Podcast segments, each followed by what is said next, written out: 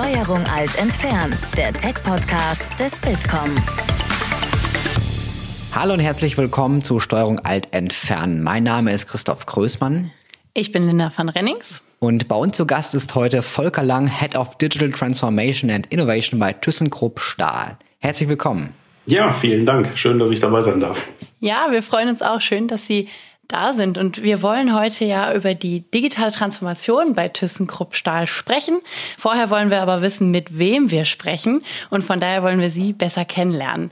Ähm, Gerne können Sie zum Anfang einmal mal kurz sich selbst vorstellen, einmal mal erzählen, was Sie gerade machen bei ThyssenKrupp Stahl und so ein bisschen auch den Werdegang umreißen, ähm, wie Sie dahin gekommen sind, wo Sie jetzt sind. Das mache ich sehr, sehr gerne. Ähm, ja, meinen Namen äh, haben Sie gerade schon gesagt. Ne? Ich heiße Volker Lang, ich bin jetzt 40 Jahre alt, äh, im Januar geworden. Ne? Das heißt, ich war so einer der Letzten, äh, der seinen Geburtstag noch groß feiern konnte. Das habe ich auch sehr genossen.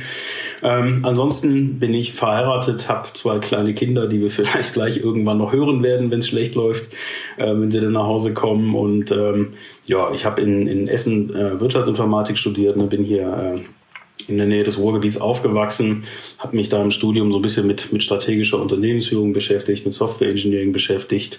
Eigentlich damals eine komplett äh, verrückte Kombination. Jetzt so in der Retrospektive, äh, wenn wir über Digitalisierung reden, macht das auf einmal äh, doch Sinn, äh, diese Kombination. Ähm, ja, wobei ich halt nicht behaupten wollte, äh, dass es ein Plan war.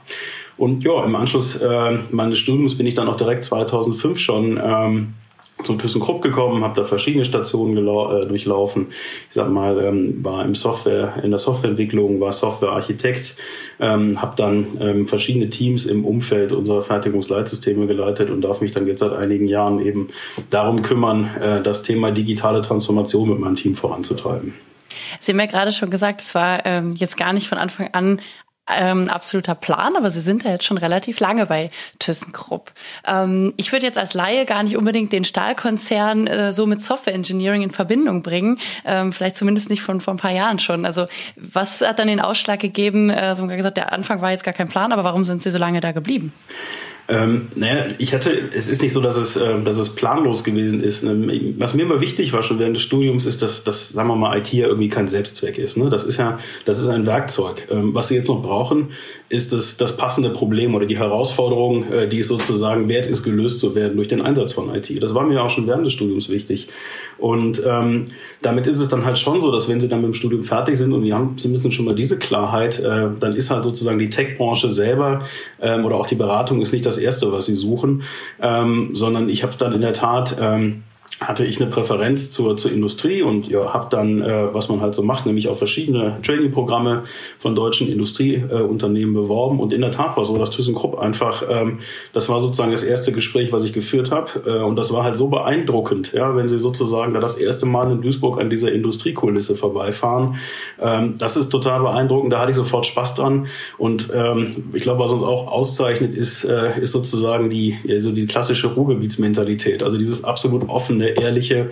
Ähm, das hat mir super gefallen. Insofern, äh, als dann nach dem Wochenende das Angebot kam, habe ich die anderen Gespräche auch einfach sausen lassen, weil ich wusste, das passt irgendwie. Ne? Und äh, ja, ich bin seit 2005 da. Ne? Das heißt, das sind jetzt 15 Jahre. Das ist ehrlich gesagt, in, in ThyssenKrupp-Jahren ist das noch nicht mal rekordverdächtig. Ne? Wir fangen so ab 25 an zu gratulieren.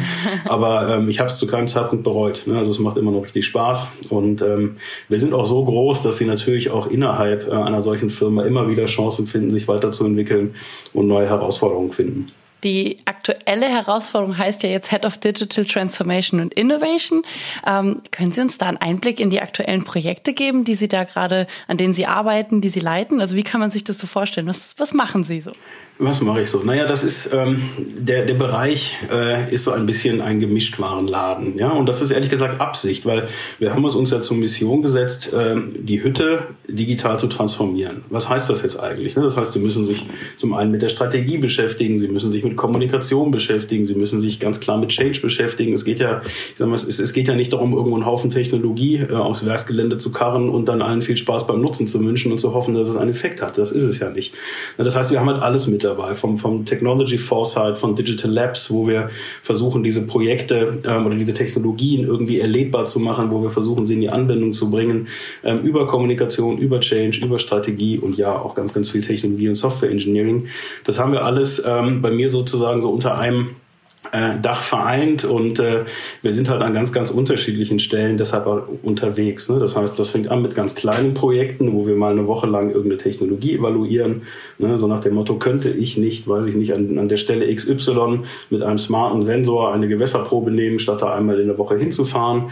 Und aber natürlich begleiten wir dann auch die großen strategischen ähm, Transformationsprogramme, die es natürlich in einem Unternehmen unserer Größenordnung auch gibt. Und das ist halt auch das Spannende, ne? diese Vielfalt in den Themen, also vom ganz Großen bis zum Kleinen, aber eben auch, ähm, was sozusagen unser Kompetenzportfolio angeht, da ist halt wirklich alles mit dabei. Ne? Das ist ganz, äh, ganz, ganz spannend. Das klingt nach äh, vielen Aufgaben eine Menge Arbeit. Wie groß ist denn Ihr Team?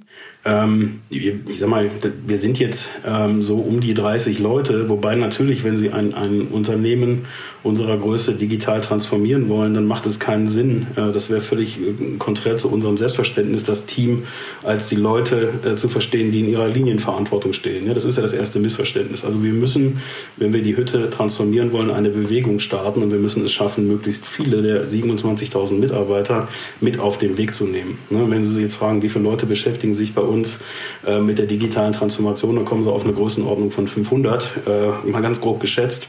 Ähm, und das ist dann halt auch was, damit können Sie was erreichen. Das ist ja nicht, es, es, es geht nicht darum, das mit 30 Mann zu tun. Ne. Es geht darum, die Hütte ähm, zu befähigen und unsere Mitarbeiter zu befähigen, dass wir uns da gemeinsam auf die Reise machen und Schritt für Schritt dieses Thema vorantreiben. Ja. Da wollen wir gleich auch nochmal äh, noch mal mehr drüber reden, wie die Reise so aussieht und was ähm, die Digitalisierungsstrategie da ist. Vorab noch äh, eine Frage noch zu Ihnen und Ihrer Arbeit. Sie sind jetzt seit 15, seit 15 Jahren da. Also gesagt, das ist noch nicht rekordverdächtig, aber das ist ja schon eine Zeit, in der sich auch gerade im Bereich Digitalisierung und Innovation viel getan hat. Also wie hat sich so Ihr Tätigkeitsfeld äh, verändert? Was sind so die größten Veränderungen, die Sie über die Jahre auch äh, miterlebt haben? Ja, ich glaube, das hat zwei Dimensionen. Das eine ist natürlich so der persönliche Karriereweg. Da tauschen sie sozusagen inhaltliche Tiefe und Expertentum immer mehr durch eine thematische Breite. Ja, ich, ich selber war immer auch technologiebegeistert und habe mir immer vorgenommen, ich sag mal, jedes Mal, wenn ich den nächsten Karriereschritt gemacht habe, äh, mir sozusagen diese, diese Technologienähe äh, zu behalten. Also platt gesagt, ich gesagt, ich arbeite auch noch weiter mit. Natürlich kann ich auch als Teamleiter weiter Software entwickeln. Ja. Ähm, klappt irgendwie nicht. Ne? Also habe ich mir vorgenommen, an dem Punkt äh, bin ich sozusagen so ein wenig äh, gescheitert. Das heißt, ich musste dann irgendwann mein technisches Interesse einfach auf meinen privaten Bereich verlegen, weil da kann ich weniger kaputt machen. Ja? Das, das ist so. Also wenn zu Hause mal die Hausautomatisierung ein Problem kriegt, dann ist das sicherlich äh, ist das eher zu verschmerzen, als wenn das hinterher irgendwie die Produktionsunterstützung ist. Ja, das sind so für mich, das waren immer zwei Themen. Zum einen Technologiebegeisterung behalten und eben auch Teil des Teams bleiben. Das kriegt man, glaube ich, hin. Das ist ja mehr eine Frage der Persönlichkeit, als dass das, äh, äh, ja, ich sag mal, dadurch durch, durch Karriereschritte beeinflusst wäre. Das ist aber so die persönliche Ebene, wie sich meine Aufgabe verändert hat. Was natürlich ganz, ganz spannend ist, was ist denn eigentlich im Umfeld der Digitalisierung passiert? Ne? Und ähm, da ist es eben schon so, wenn Sie jetzt äh, sich 2005 angucken, da war ich sozusagen als, als einziger äh, IT-Experte tief in der Produktion. Also ich habe da auch anfangs nicht Software entwickelt, aber ich war eigentlich so der, der einzige IT-Guy in einem Team von Ingenieuren und wir haben halt ähm, zusammen, ja, ich sag mal, versucht die Qualität unserer Produkte und die Produktionsprozesse datentechnisch besser zu verstehen. Und das ist halt total anders, als es heute war. Da waren sie als, als ITler wirklich der klassische Nerd. Sie waren der Experte. Sie waren der König darin, Daten aus irgendwelchen Systemen rauszuziehen. Ähm, und äh, sie waren auch wirklich der Einzige, der so, so denken und, und, und äh, arbeiten konnte. Während es heute so ist, dass wir zum Glück, ich sag mal, durch die Entwicklung im, im privaten, im gesellschaftlichen Umfeld Digitalisierung längst sagen wir mal, Teil der, der Selbstverständlichkeit äh, der meisten unserer Mitarbeiter geworden ist. Ne, heute ist sozusagen ein, eine gewisse Digitalaffinität ähm, ist, ist einfach bei den meisten Leuten vorhanden und wir haben eher das gegenteilige Problem. Heute haben wir das Problem, dass jeder, der ein iPhone bedienen kann, natürlich glaubt, er, wäre auch qualifiziert, um Enterprise-IT zu machen, wo wir dann oft aus einer Architekturbrille eher, eher dagegen argumentieren und sagen, ne, ich verstehe das schon, ich finde das auch schön, dass ihr alle mitreden könnt, aber damit das sicher, skalierbar, nachhaltig, kostengünstig ist, da brauchst du halt schon ab und zu mal einen Software-Ingenieur und nicht, nicht jemanden, der sich das sozusagen ähm, ja zu Hause beigebracht hat. Ne? Also das hat sich umgekehrt, ist aber eigentlich eine ganz schöne Entwicklung und eine, die uns sicherlich weiterhilft. Ja. Dann lassen Sie uns doch gerne mal mh, hm, zum Thema ThyssenKrupp kommen. Die Marke ist weltbekannt, hat eine sehr lange Geschichte. Aber die Frage ist, stimmt das Bild eigentlich noch vom Hochofen und von dem großen Industriepark? Wie funktioniert ein Stahlkonzern eigentlich in 2020?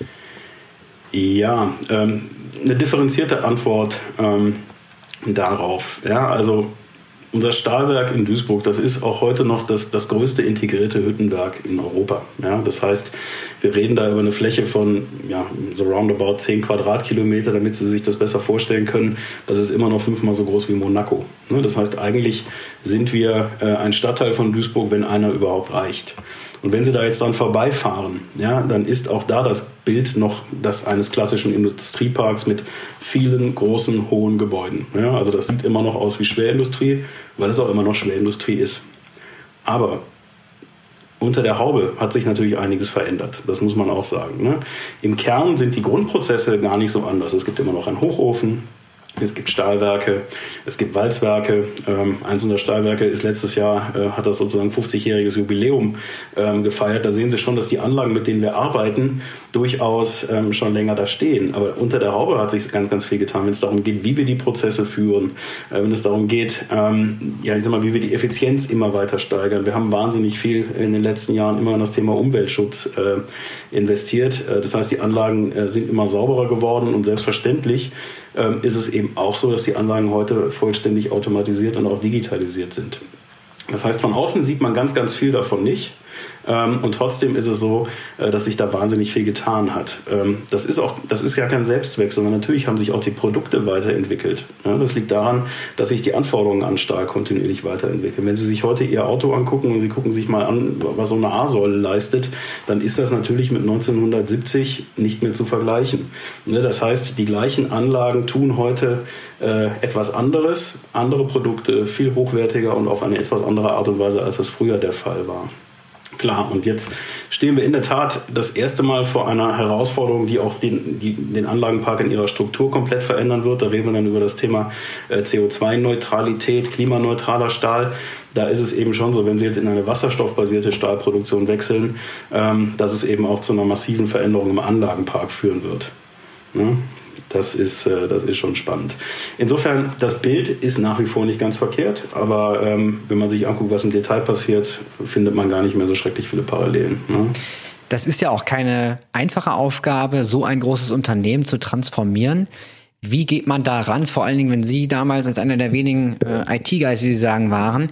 Wie geht man an das Projekt Digitalisierung an? Kann man überhaupt einen Startschuss wirklich setzen oder fängt das dann irgendwann an und man muss es beschleunigen?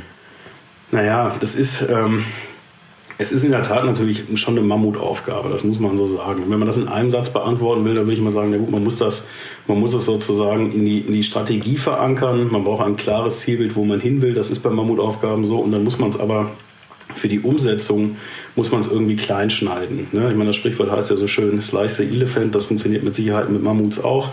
Also in Einzelteile zerlegen und dann schauen, wie man da einen Schritt nach dem anderen machen kann. Ne? Das ist jetzt sozusagen die einfache Antwort in einem Satz. Wenn man, wenn man das mal ein bisschen äh, versucht, im Detail rauszuarbeiten. Ja? Also was heißt denn eigentlich Digitalisierung muss in der Strategie verankert sein? Ähm, das ist für uns ist das ganz wichtig, weil das ist Teil des Selbstverständnisses, dass Digitalisierung kein Selbstzweck sein darf.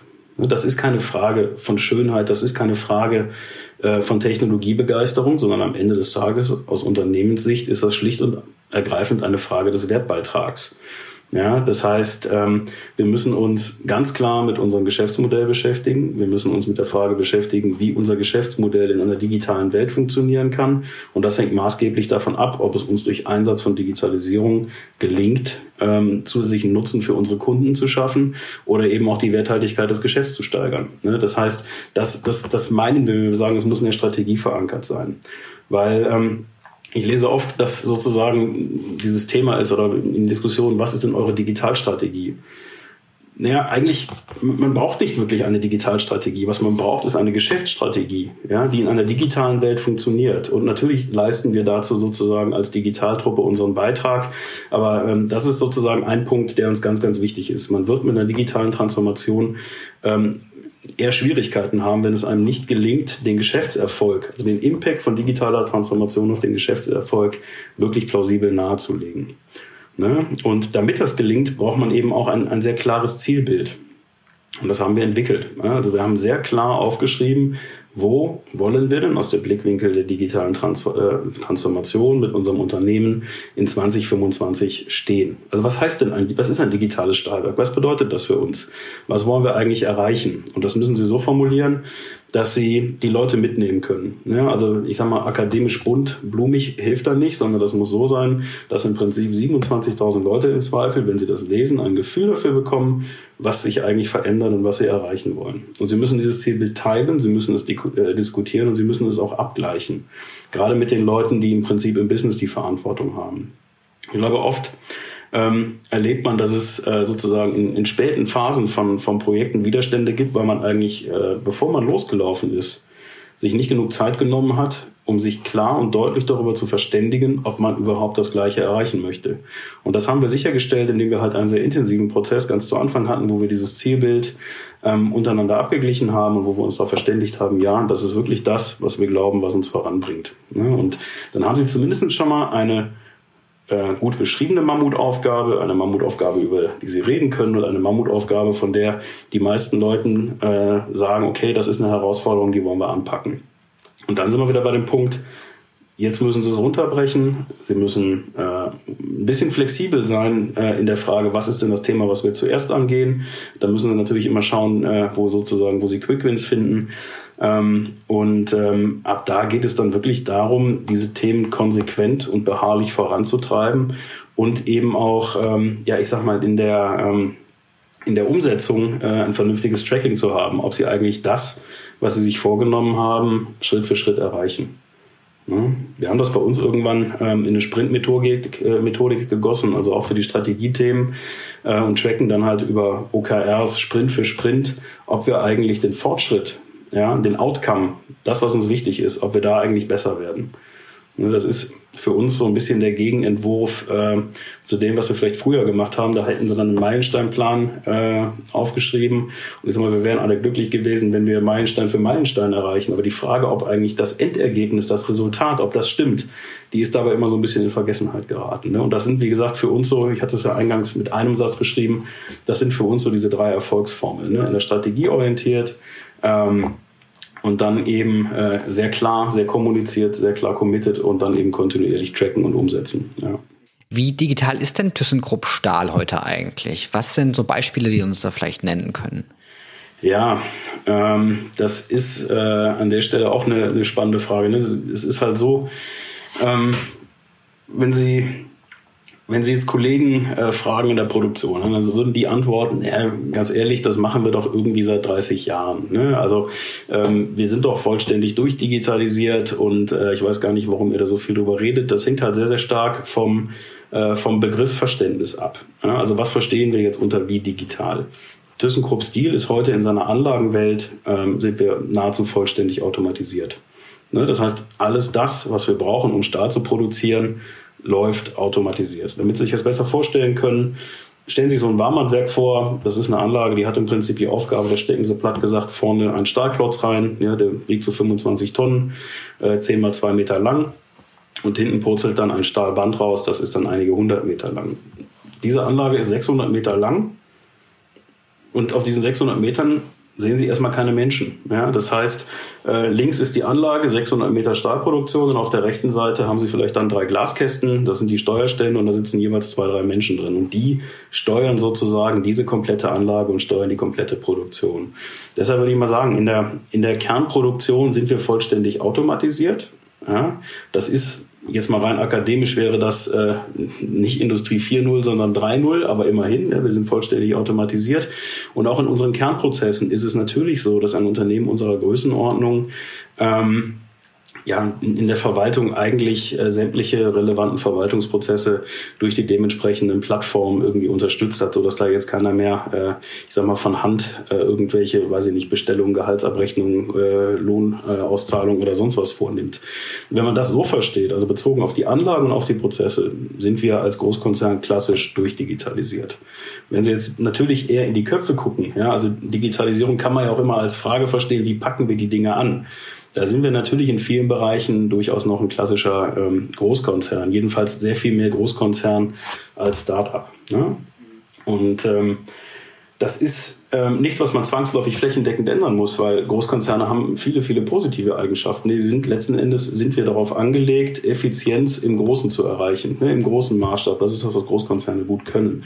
Was uns so ein bisschen fehlt, ist die Fähigkeit im Kleinen, ja, da wo es Sinn macht, schnell und flexibel äh, zu agieren. Also ne, so klassische Eigenschaften, wie man sie Startups nachsagt. Und ja klar, da müssen wir eben auch dran arbeiten. Ja. Arbeitet ThyssenKrupp Stahl denn äh, auf Ebenen mit Startups zusammen? Gibt es da einen Austausch? Ähm, jein. Also natürlich arbeiten wir mit, äh, mit Startups zusammen. Also was heißt das? Wir gucken uns als erstes, das ist ja wichtig, im Rahmen des Tech-Screenings mal an, was gibt es denn eigentlich da draußen an Lösungen? Das machen wir sehr regelmäßig. Ne? Das heißt, wir kriegen in etwa mit, was da draußen äh, passiert. Für uns ist natürlich jetzt immer äh, der Fokus, was haben wir denn eigentlich für passende Herausforderungen? Ich hatte es ja gesagt, Digitalisierung ist keine Frage der Schönheit. Es gibt wunderschöne Startups mit großartigen Lösungen, aber wir brauchen immer das passende Problem. Und ähm, wir, wir sehen bei Startups, auch wenn wir einige gute Erfahrungen gemacht haben, sehen wir halt oft zwei Einschränkungen. Zum einen ist es so, dass die meisten unserer Probleme, die wir heute lösen wollen, Dafür brauchen sie keine Cutting-Edge-Technologie. Ne, das heißt, das muss nicht sein, was gerade erfunden worden ist, sondern es reicht, sagen wir mal, oft Technologie, die fünf Jahre alt ist, aber dafür brauchen sie einen Partner, der in der Lage ist, wenn es an einer Stelle funktioniert, das schnell auf ein Unternehmen unserer Größe auszurollen. Und das ist der Punkt, da kriegen Startups oft Schwierigkeiten. Ne, das heißt, selbst wenn sie mit einem Startup ähm, ja, einen, guten Pitch machen, ein gutes Lab machen und da Fortschritte erzielen, braucht sie vielleicht oft hinterher einen Implementierungspartner, der einfach besser skaliert als ein Startup. Aber wir haben, wie gesagt, wir haben einige gute Beispiele gemacht, dann oft im Lab-Umfeld. Ähm, also wenn Sie mal jemanden brauchen, der Ihnen, eine, weiß ich nicht, eine Augmented Reality-Applikation baut, ja, um, um irgendwie äh, was äh, auszuprobieren oder um andere zu inspirieren, klar, dann arbeiten wir mit Startups zusammen und das funktioniert auch gut. Ne? Wir können von denen viel lernen, mal mindestens die Art und Weise, wie man Dinge anpackt. Ja? Das ist äh, was, was mich immer wieder begeistert. Ja, Sie haben gerade gesagt, dass Sie gar nicht unbedingt immer auf der Suche sind nach den allerneuesten Technologien. Aber was schauen Sie sich denn so an? Was ist denn für ThyssenKrupp interessant? Möglicherweise im Bereich KI oder irgendwas mit Blockchain. Das sind immer so die Buzzwords, die natürlich dann auch rumgehen. Aber was schauen Sie sich da konkret an? Ja, die beiden Dinge, die Sie gerade genannt haben, auf jeden Fall. Also ähm, wir, wir können, ich, also anschauen sollte man sich immer alles. Ne? Das, das tun wir auch. Das heißt, wir screenen ähm, sehr ähm, ja eigentlich sehr, sehr ganzheitlich. Wenn Sie sich jetzt angucken, was für uns im Moment so den größten Impact hat, ähm, dann geht es halt immer darum, äh, bei einem Unternehmen unserer Größenordnung Dinge zu finden, die uns helfen, in unseren Prozessen bessere Entscheidungen zu treffen oder die uns helfen, unsere Prozesse selbst effizienter zu machen. Und ähm, da ist KI ist sozusagen ein Puzzle in einer solchen Gesamtlösung, ja, weil dieses Gesamtthema fängt halt letzten Endes an in der Fertigung äh, bei den Sensoren, die in der Anlage verbaut sind. Ne? Also wir haben, ich sag mal, in so einem, ich hatte eben das Warmbandwerk mal skizziert, da sind so ungefähr ähm, ja, mehrere tausend Sensoren drin. Und äh, natürlich brauchen Sie zum Beispiel dann eine IoT-Technologie, um überhaupt in der Lage zu sein, die Daten dieser vielen tausend Sensoren ähm, entgegenzunehmen. Ne? An der Punkt interessieren wir uns dann für, für IoT-Themen. Dann brauchen Sie ähm, im Zweifel einen Data Lake oder eine Cloud, ja, beides, wo Sie in der Lage sind, diese Datenmengen reinzuspeichern. Jetzt wollen Sie die Daten mit KI meinetwegen auch schon, ähm, ja, ich sag mal, im, im Fluss analysieren. Dann haben Sie auch wieder Technologien Richtung Streaming Analytics, die da relevant sind. Ähm, jetzt wollen Sie hinterher die Erkenntnisse, die Sie gewinnen. Ne? Das hilft ja nichts, wenn Sie die irgendwo, äh, wenn die Erkenntnis irgendwo in der Cloud äh, entsteht. Die muss ja zurück an die Anlage, die muss äh, zu den Mitarbeitern, der muss ja irgendwie mitkriegen, äh, dass wir da gerade, ähm, sei es mit KI oder regelbasiert, dass wir da sozusagen äh, eine Erkenntnis gewonnen haben. Und ähm, dann sind sie schon beim Thema mobile Applikationen. Ne? Also, dass wir quasi unsere Mitarbeiter wirklich in den Situationen wo sie Entscheidungen treffen, unterstützen und dann haben sie das ganze Portfolio. KI, Cloud, Data Lake, IoT, Mobile. Das ist so das, ähm, wo wir auch in der Vergangenheit am aller, allermeisten ähm, Projekte gemacht haben. Das sind Dinge, die sie sicherlich bewährt haben. Ähm, wenn es jetzt um die Effizienzsteigerung von Prozessen geht, dann, dann ist so ein Thema wie RPAs natürlich auch etwas, was spannend ist und ein Potenzial hat. Das ist jetzt nur, weiß Gott, auch keine Cutting-Edge-Technologie. Da geht es ja eigentlich nur darum, ich sag mal, irgendwelche Makros aufzuzeichnen. Also technologisch total unspannend, aber es hat halt einen sehr, sehr ordentlichen Effekt. Ähm, aber natürlich gucken wir jetzt auch die Sachen an, die so ein bisschen weiter weg sind. Ne, Sie können als Beispiel äh, bei einem Werksgelände unserer Größenordnung können Sie untersuchen, ob Sie nicht Geld sparen können, wenn Sie kleine Transporte per Drohnen äh, durchführen. Das haben wir in der Tat evaluiert und äh, das sind auch Dinge, die wir tun. Ne? Also kleine chemische Proben, die, weiß ich nicht, vom Hafen, wo das Erz lagert, in ein Analytiklabor äh, kommen müssen, die können Sie natürlich mit dem Auto dahin fahren, naja, oder Sie fliegen halt mit der Drohne. Das tun wir in der Tat. Ne? Das, äh, ich sage mal, rettet sozusagen, kostentechnisch rettet das unsere Welt nicht, aber das sind kleine Beispiele, die funktionieren und die kostenneutral funktionieren. Und diese kleinen Beispiele nutzen wir, um sozusagen unsere Kollegen zu inspirieren und dann zu überlegen, was wird das eigentlich für mein Business bedeuten? Kann ich da was ähnliches machen? Haben wir da ein Potenzial? Und ähm, ja, so ähnlich ist es dann eben auch mit sämtlichen Technologien, die man braucht fürs Tracking, fürs Tracing, für die Konnektivität. Also auf so einem großen Gelände sind sie halt froh, wenn sie wissen, wo sind meine Eisenbahnen, wo sind meine LKWs, wo sind meine Coils, äh, wo sind unsere Schiffe auf dem Rhein, ähm, wo sind die Walzen, äh, wo sind Reserveteile. Das ist äh, eine lange, lange Auflistung von Dingen, äh, wo sie einfach ähm, tracken können, äh, wo sie sind. Oder vielleicht dann auch, dann sind wir beim Thema KI, ähm, Richtung Kunde ist es natürlich auch zum Beispiel spannend, das zu realisieren, ähm, was heute bei DHL oder anderen Lieferanten normal ist, dass sie halt wissen, wann erreicht den Kunden denn ein Produkt. Das ist, ähm, wenn sie sozusagen ähm, ihre Produkte mit, mit der Bahn transportieren, gar nicht mal so einfach. Ne? Und das sind, das sind Dinge, an denen wir arbeiten, oft gemeinsam mit Partnern und die für uns äh, spannend äh, sind. Mhm. Ähm, ich fand es spannend, am Anfang haben Sie ja gesagt, es sind ungefähr 30 Leute in Ihrem Team, aber um die 500 beschäftigen sich mit dem Thema Digitalisierung. Und letzten Endes gibt es aber ja dann äh, die ganze Menge an Mitarbeitern, Mitarbeiterinnen und Mitarbeitern, die ja aber letztendlich mitgenommen werden müssen bei so einem Prozess. Und da ist jetzt ja immer schon mal wieder was durchgekommen, dass man eine Vision braucht, dass man die klar kommunizieren muss, dass man im Prinzip auch ähm, den Vorteil kommunizieren muss. Aber wie schafft man das, dass man da, sag ich mal, auch alteingesessene Mitarbeiterinnen und Mitarbeiter mitnimmt, ähm, wo vielleicht dann auch mal der Vorbehalt ist, haben wir immer so gemacht, klappt doch. Also gibt's das überhaupt? Und wenn ja, wie geht man, wie geht man das an und wie schafft man das alle mitzunehmen? Ja, ich glaube, an der Stelle ist ja, Sie haben ja die, die wichtigste Erkenntnis schon in der Frage äh, formuliert. Das Wichtigste ist erstmal sozusagen die Erkenntnis, dass man das wirklich tun muss. Das ist ja, das ist ja lange Zeit keine Selbstverständnis gewesen. Ne? Also ähm, wenn ich an dieses Thema rangehe und äh, davon ausgehe, dass Change lästiges Beiwerk ist, dann werde ich das auch nicht gut machen. Das heißt, man muss erstmal akzeptieren, dass es ein, äh, ein kritischer Erfolgsfaktor ist, die Leute mitzunehmen. Und dann muss ich das planvoll tun und ich muss es gut tun. Und dann bin ich halt auch an dem Punkt, ähm, dass Digitalisierung eben nichts ist, was hinter verschlossenen Türen passieren kann, sondern man muss letzten Endes da rausgehen. Ja, man muss schauen, ähm, dass wir wirklich, ähm, ich sag mal, wenn ich das als, als kulturellen Wandel auch verstehe, ja, die Art, wie wir Dinge anpacken, ähm, dann, dann muss ich eben auch schauen, dass ich sozusagen die Führungskräfte zum Beispiel mitnehme. Ja, weil deren Aufgabe ist es ja als allererstes mal mit gutem Beispiel voranzugehen, mit Unternehmertum voranzugehen, ihre Mitarbeiter zum Erfolg zu coachen. Das ist ja so das klassische Führungsbild, was man heute in der digitalen Welt hat. Ähm, da muss ich die aber auch dazu in die Lage versetzen.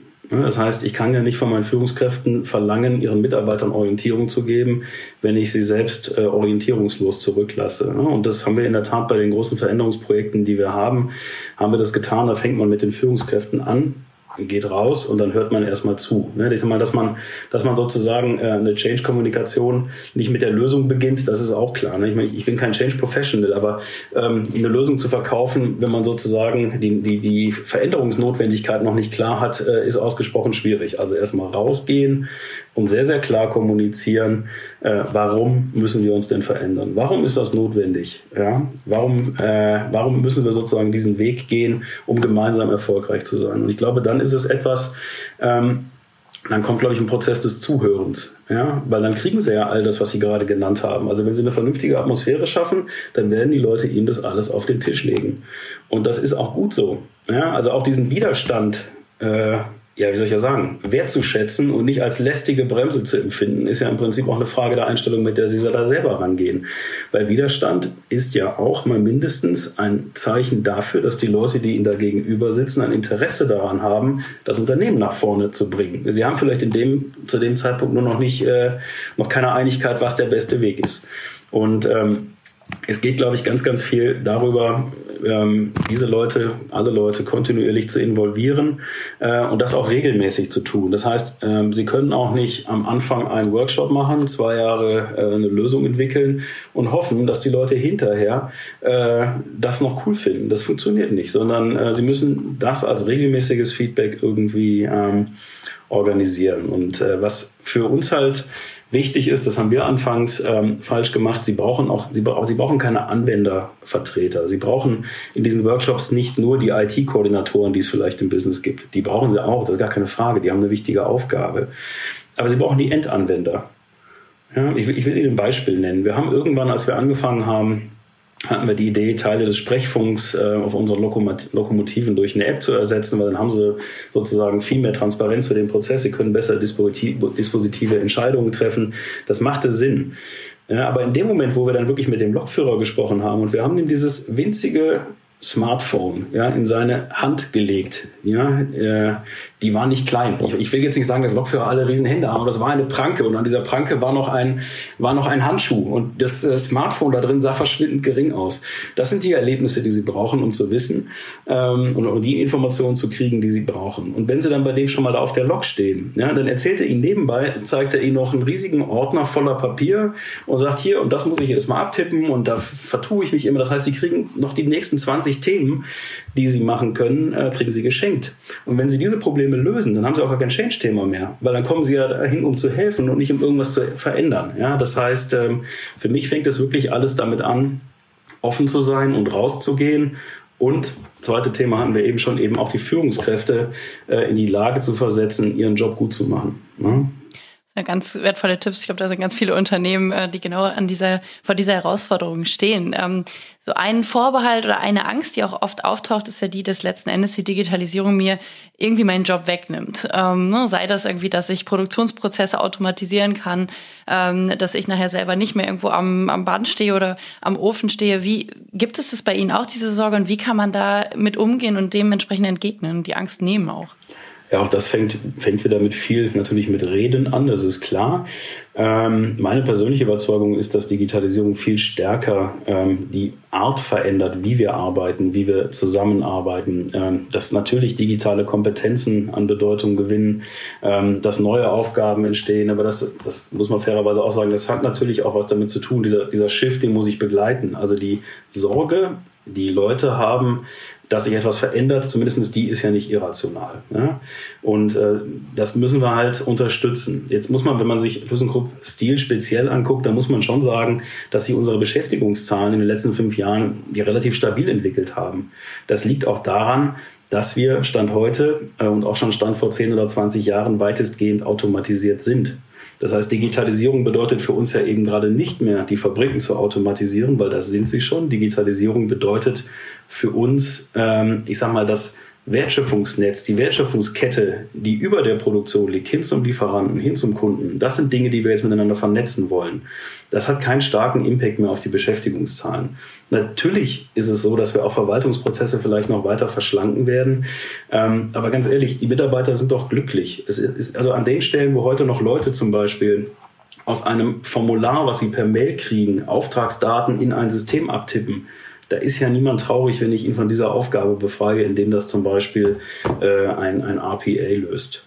Ja, oder wenn ich sozusagen den, den Formalaufwand, den Verwaltungsaufwand, der heute auf unseren Führungskräften liegt, in der Personaladministration, wenn ich das durch smarte kleine Lösungen, ähm, wenn ich denen das nehme, ja, dann haben die endlich Zeit für Führung. Das ist doch super. Ja, das heißt, ähm, wir erleben da an der Stelle gar nicht so schrecklich viel ähm, Sorge. Ähm, und ich glaube, wir können die Sorgen, die da sind, im Gespräch gut nehmen. Was ich glaube, was wichtig ist, ist, dass man Technologie entzaubert. Weil wir leben auch in einer Welt, wo ganz, ganz viel Technologie immer wahnsinnig, wie soll ich das freundlich formulieren, das ist immer alles so Bullshit geschwängert. Das fängt schon beim Begriff künstliche Intelligenz an. Ja, das ist ja erstmal etwas, was einem Angst machen kann, weil das klingt so, als würde das natürliche Intelligenz verdrängen können. Dem ist ja nicht so. Ja, also was haben wir gemacht? Wir haben im Prinzip einen KI-Demonstrator gebaut ähm, für die Kollegen, die bei uns in den Steuerständen sitzen und haben mal erklärt, so pass auf, das ist KI. Ne? Und da waren die ziemlich ernüchternd, dass das im Prinzip auch nur ein Modell ist, was meinetwegen die Schönheit von Glühkurven beurteilt, wenn sie jetzt an so einem Ofen sind. Und na klar, das Modell braucht aber selbstverständlich jemanden, der dem erstmal erklärt, was ist denn eine schöne Glühkurve und was ist keine schöne Glühkurve. Ja, und schon haben sie sozusagen die Rolle des Mitarbeiters, der gerade eben noch glaubte, äh, sein Job wäre bedroht, haben sie schon wieder, ich sag mal, spielerisch äh, verändert, weil dem ist jetzt völlig klar, dass er derjenige ist, der diesem strohdoofen KI-Ding überhaupt erstmal beibringt, wie es eine gute Kurve von einer weniger guten Kurve äh, unterscheidet. Und dann muss man sagen, ähm, ist unsere Philosophie auch nicht, dass sozusagen dann die künstliche Intelligenz direkt die Anlage steuert, ne? sondern die künstliche Intelligenz beobachtet, wie der Prozess funktioniert, wird aber vielleicht äh, auch dann aufmerksam auf Abweichungen in einem Augenblick, wo der Mitarbeiter im Steuerstand vielleicht nicht aufmerksam ist und kann dann gezielt seine Aufmerksamkeit auf dieses Thema lenken. Ja, und das ist was, ähm, was, glaube ich, für mich auch eine ganz, äh, eine ganz wichtige Thematik ist, die wir noch vor uns haben. 30 Jahre Automatisierungstechnik führen dazu, dass der Mitarbeiter im Leihstand vor 20 Monitoren sitzt weil wir im Prinzip Thema für Thema für Thema automatisiert haben und mit, jedem, mit jeder neuen Lösung kam ein neuer Monitor. Wenn Sie es jetzt schaffen, ja, ähm, durch smarte Lösungen dafür zu sorgen, dass der Kollege nur noch einen Monitor braucht oder sagen wir drei, weil viel mehr kann man sich eh nicht angucken, wo dafür aber das zu sehen ist, was gerade wirklich relevant ist, und wenn er es schafft, sozusagen durch sein Verhalten einem Algorithmus beizubringen, was denn jetzt gerade relevant ist, dann kann da, glaube ich, eine absolute Win-Win-Situation daraus entstehen. Und über das Thema, kostet mich das mein Job oder nicht, redet zu dem Zeitpunkt schon keiner mehr. Ne? Und das müssen wir eigentlich schaffen, da so eine positive Begeisterung für zu entwickeln. Hm. Jetzt sind es ja schon ähm, seit 15 Jahren bei ThyssenKrupp, habe auch schon lange einen Head-Off-Titel in irgendeiner Form. Wir haben bei LinkedIn mal ein bisschen geguckt. Ähm, das heißt, Sie sind ja auch schon lange in der Position, wo Sie Sachen noch entscheiden können als Führungskraft. Was, womit haben Sie mehr Zeit äh, verbracht? Mit Change Management und Kommunikation oder mit der Anschaffung und Auswahl von neuen Technologien?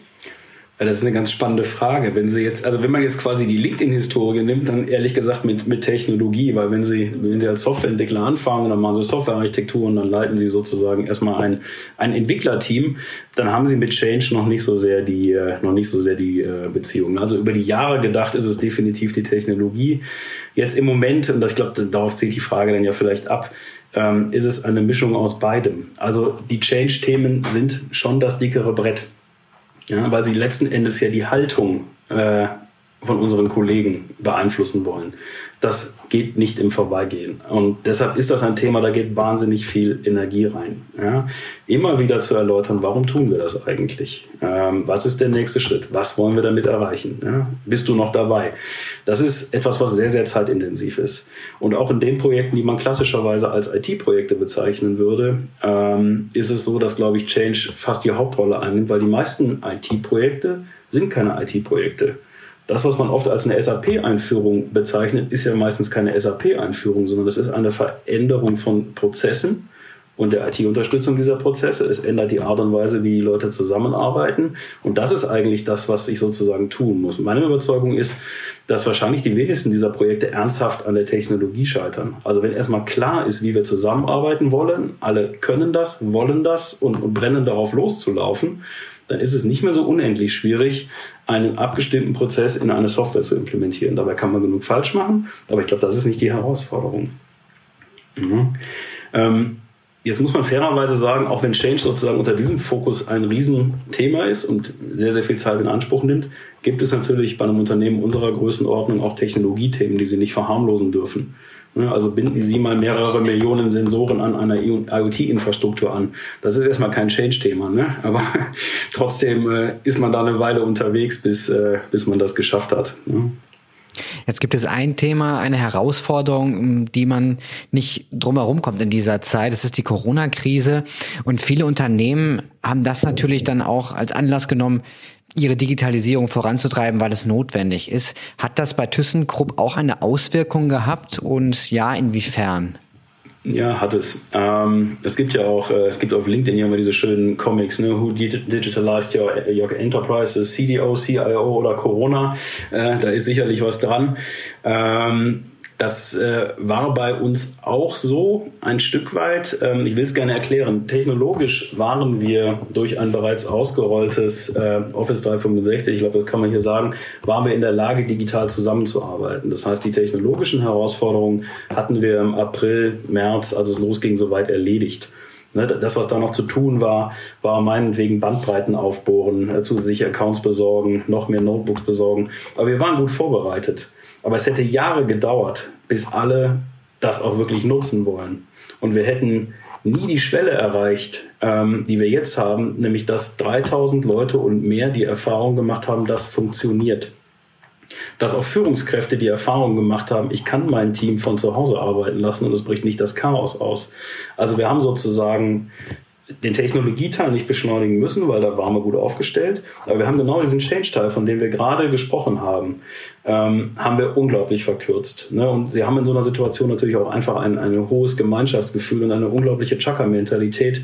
Ähm, das heißt, in einer Situation, wo Führungskräfte in, im, im Business, Vorstand, Betriebsräte, Datenschützer, IT, Anwender, wo die im Prinzip in zwei Wochen einfach wirklich äh, alle in die gleiche Richtung rennen mit ihrer vollen Energie. Da entwickeln sie eine Geschwindigkeit, die ist, ähm, die ist ja unvergleichlich. Und das war ein unglaublicher Boost. Das bezieht sich jetzt natürlich sehr stark auf das Thema, wie arbeiten wir zusammen. Also die für die Mitarbeiter erlebbare Digitalisierung, die hat Corona unglaublich beschleunigt.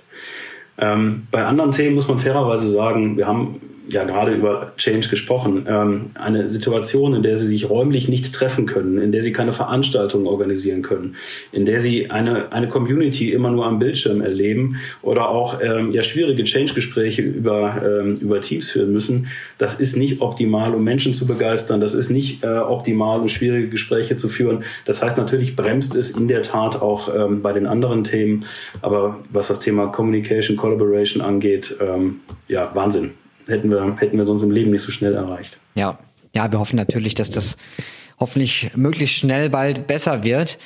Jetzt hatten Sie schon zu Anfang mal erwähnt, dass Sie schon eine längerfristige Strategie auch entwickelt haben, eine Digitalstrategie für ThyssenKrupp Stahl.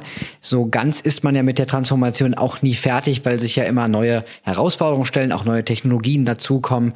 Aber was ist denn Ihr Ziel, wenn Sie so in die, die nahe Zukunft schauen? Wie würden Sie ähm, den Stahlkonzern gerne aufgestellt sehen, technologisch oder von den Prozessen her? Was, ähm, woran arbeiten Sie, damit das wahr wird? Ja, ich glaube, ich hatte es, ähm, hatte es ja skizziert, dass wir auf ganz, ganz vielen Fronten arbeiten. Im Moment machen wir in der Tat viele Dinge gleichzeitig. Wir versuchen die Art, wie wir die Dinge anpacken, zu ändern.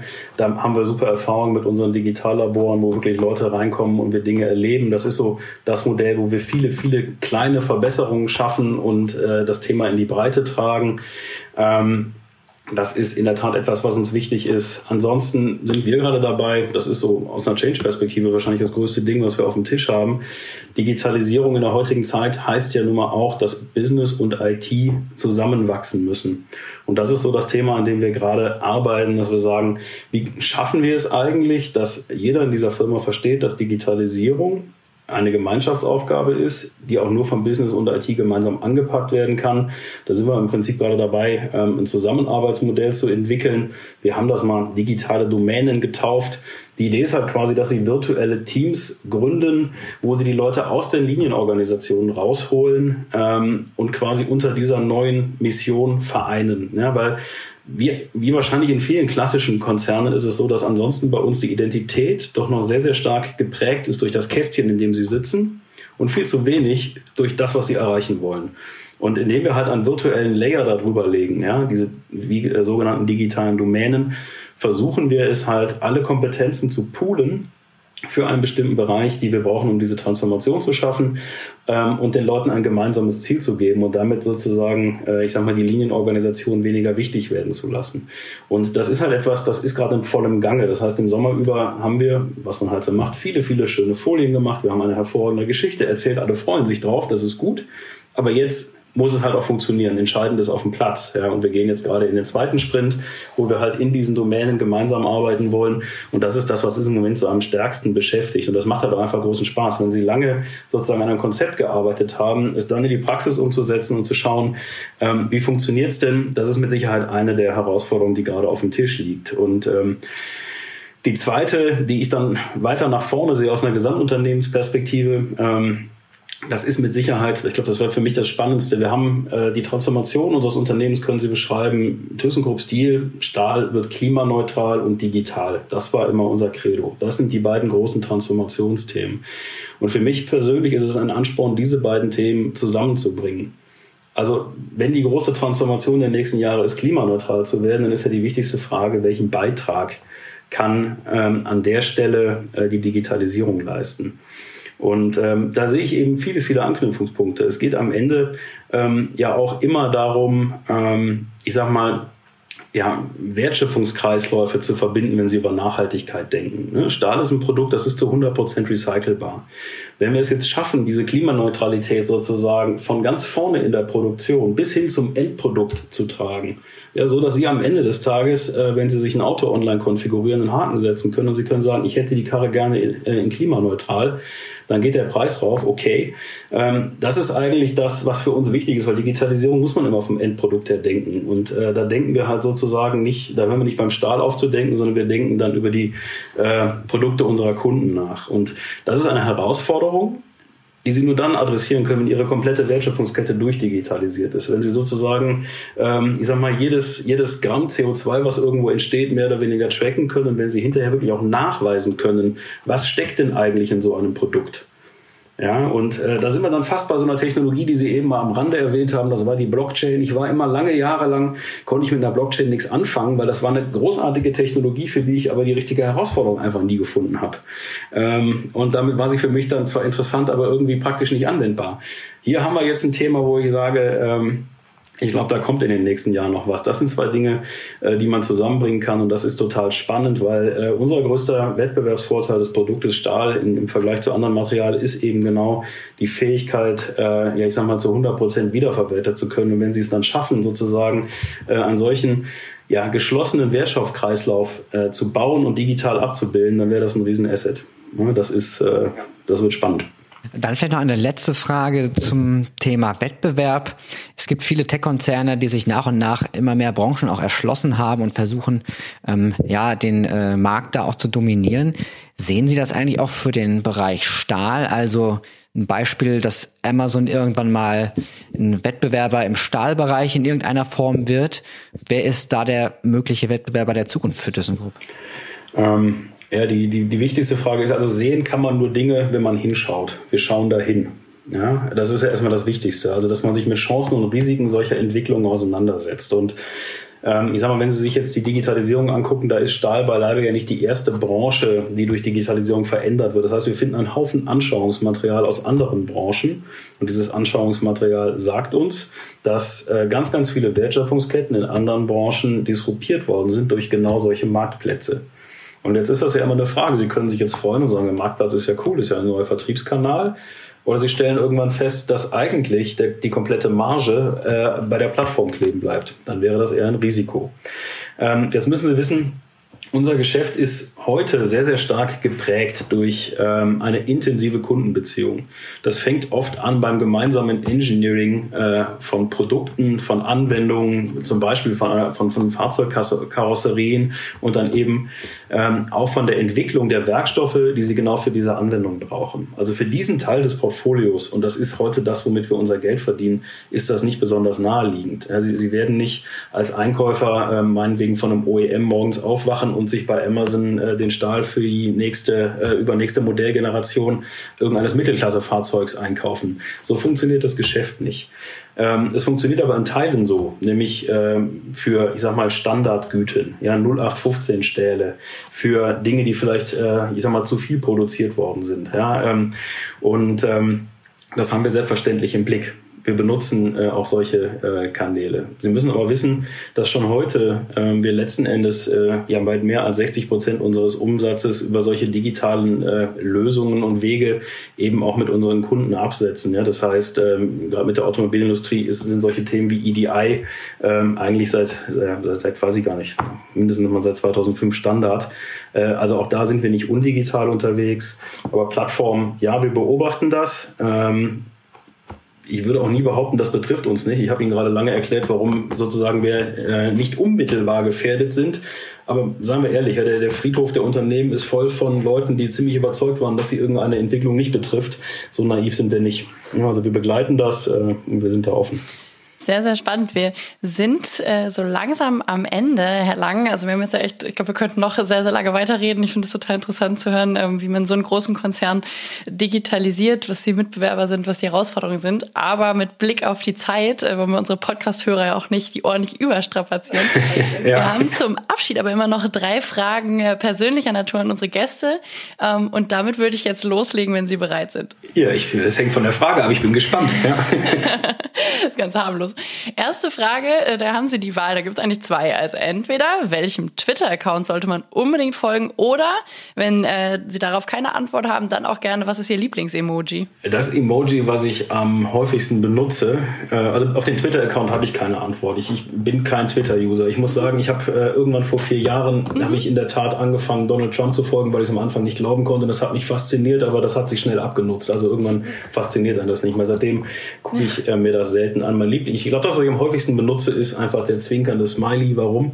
Ähm, wir haben sozusagen mit all dem, was wir eben besprochen haben, so, so viele Herausforderungen vor der Brust, dass, glaube ich, eine gewisse Gelassenheit äh, und Lockerheit bei all dem, was wir tun, ganz, ganz wichtig ist. Ja? Und für mich ist dieses Emoji, das ist auch so ein bisschen das, äh, das Zeichen für eine unverkrampfte Kommunikation, wie man die heute untereinander hierarchieübergreifend pflegt. Und das ist, äh, das ist gut so. Das macht uns einfach unglaublich viel effizienter. Äh, die zweite Frage, welches Buch liegt gerade auf Ihrem Nachttisch?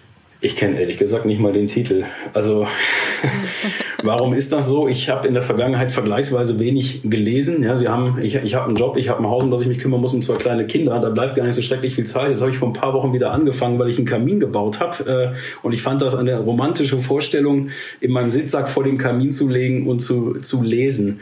Ähm, ich kann Ihnen nicht sagen, äh, ich kann Ihnen nicht sagen, wie es heißt. Ich, ich könnte jetzt länglich beschreiben, worum es geht, aber ich glaube irgendwie The Transport oder sowas von, wie heißt der, Steven Patterson oder sowas?